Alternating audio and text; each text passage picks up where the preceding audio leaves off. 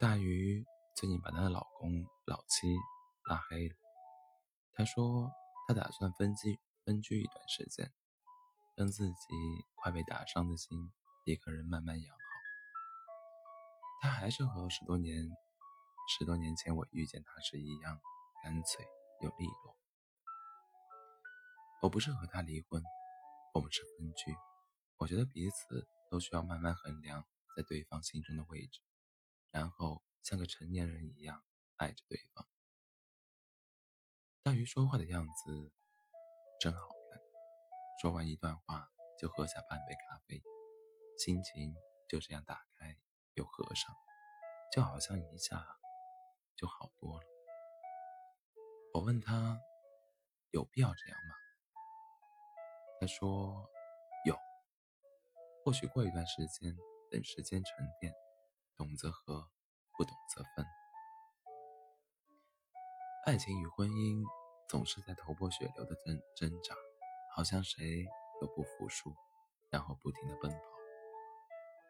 而最坏的婚姻是，终于你开始脆弱，他却始终没有长大。你知不知道，和一个不懂你的人在一起就是灾难？上个月。大鱼的单位因为有人员调动，那块空缺的工作开始一股脑的压在了大鱼身上。大鱼没说什么，工作就是这样，你在一个地方活着，除了滚就是冷。大鱼说，他真的从来不知道自己有那么能干，上午从一个办公室跑到另外一个办公室送文件，下午又冒着烈日跑好几个单位，一天下来，整个人。像是被拧干的毛巾，只觉得累到不想说话。大鱼每天都很晚下班，没有办法。大鱼说自己很久没有碰到晚高峰了，因为根本没有机会碰到。华灯初上的夜晚，他常常一个人开着车，跑在回家的十五公里的路上。其实也会特别羡慕那些一回到家。就有人给一个大大的拥抱的姑娘，最好是赖在她身上，然后一动不动的把白天所有的苦和累卸下。这从来不是什么偶像剧的情节，包括我也见过许多女人。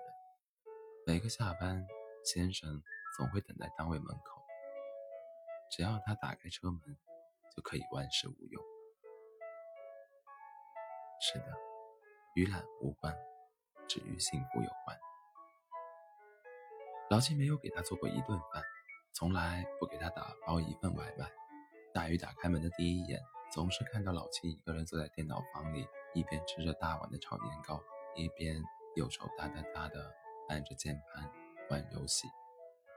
他不回头，也从不看大鱼一眼。大鱼一直不喜欢老七玩游戏，但他忍着。或许男人都这样吧。还这样安慰自己：“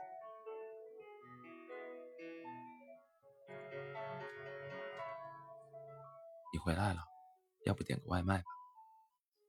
大鱼没有说话，然后等着快递小哥来，草草的吃了一顿不好吃的晚餐，也常常累到一边吃一边流泪。二十四岁进了国有企业，四四方方的工作方式让大鱼有点厌倦，但也有了一种循规蹈矩的踏实感。他不想换工作，他不知道有什么工作比现在更好，也不知道自己究竟适合什么。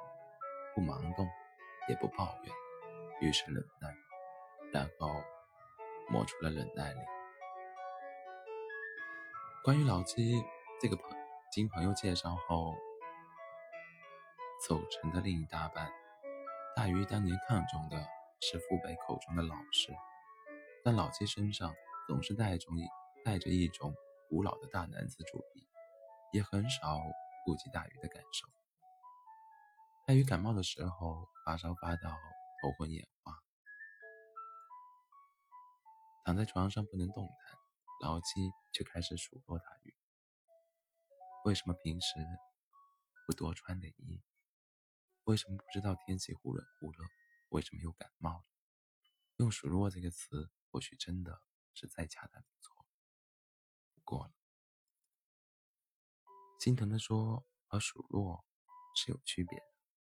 他只给你一个背影，根本没有一个眼神，甚至要。然后大鱼就任自己的脑子一直凉下来。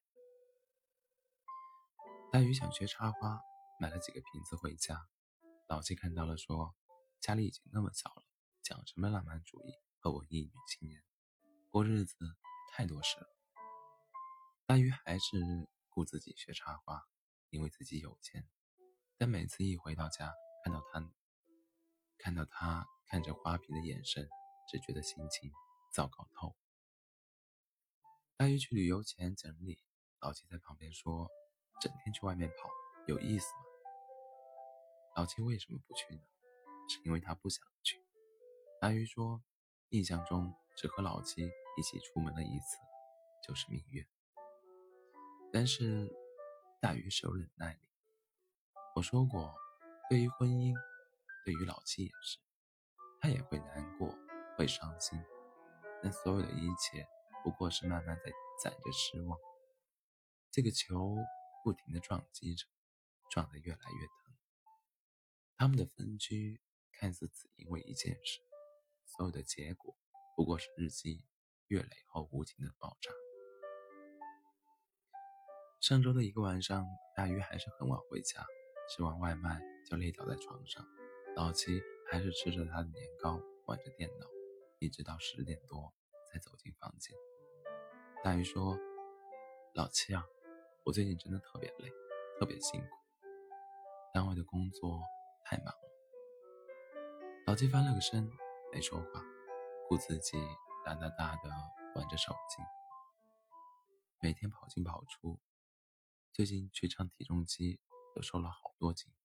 大鱼说：“老七还是没说话。”再给我十分钟，我玩完这局游戏。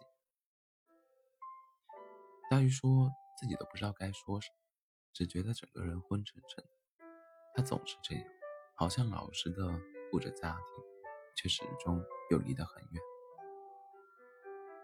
突然，他放下手机，说道：“真的那么忙吗？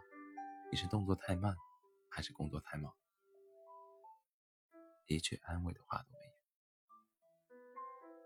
我打听过了，我有一个朋友干的工作可比你多多了，他也能准时下班，你怎么不行呢？老七这么说的。大鱼生气了，你说这话什么意思？没什么意思，你跟我抱怨什么？你有本事跟你们经理抱怨！是我给你那么多工作吗？老七一边说，一边还咯咯咯的笑，他似乎在开玩笑。而大鱼只觉得整个人都在被难过到关。和一个不懂你的人在一起，你忽然觉得自己像被不停的注射着失望，源源不断的渗透在你的身体，然后让你肌肉萎缩，让你身心疲惫。老七说：“我们分居吧。”呸！老七，我们分居吧。大鱼是晚上十二点做的决定，他推了推还在玩手机的老七：“你那么作干什么？分居？我做错什么了吗？”老七转过身：“是啊，我们都做错了。这一次，大鱼显然是下定了决心。你知不知道我喜欢吃什么？喜欢做什么？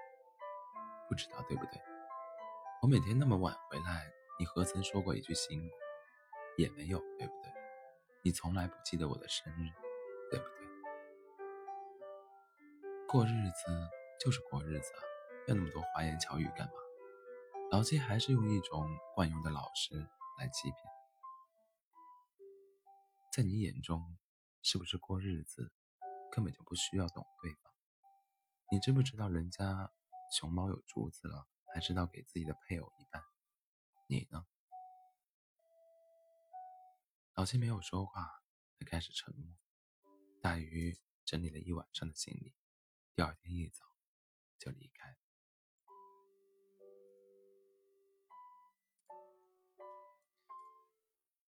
我问大鱼，打算什么时候回去？大鱼说不知道。这些天，老七一直给大鱼打电话。大鱼说彼此还是冷静一段时间，或许才明白婚姻对彼此意味着什么，而另一半对彼此又意味着什么。懂你的人无需多言，不懂你的人心生惧疲。大鱼说这段日子觉得自己轻松了许多，或许是对于生活和婚姻都走都向前走一步，就会觉得充满希望。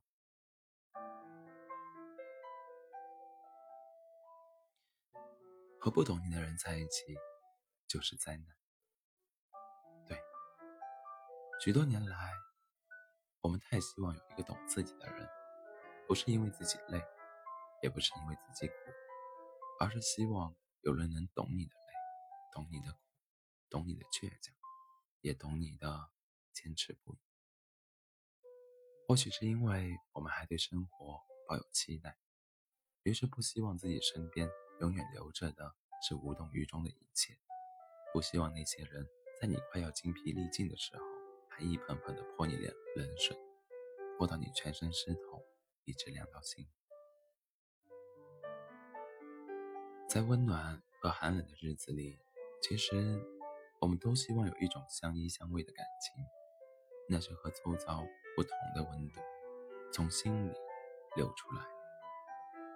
爱着你的全部也真的懂你的一切。晚安早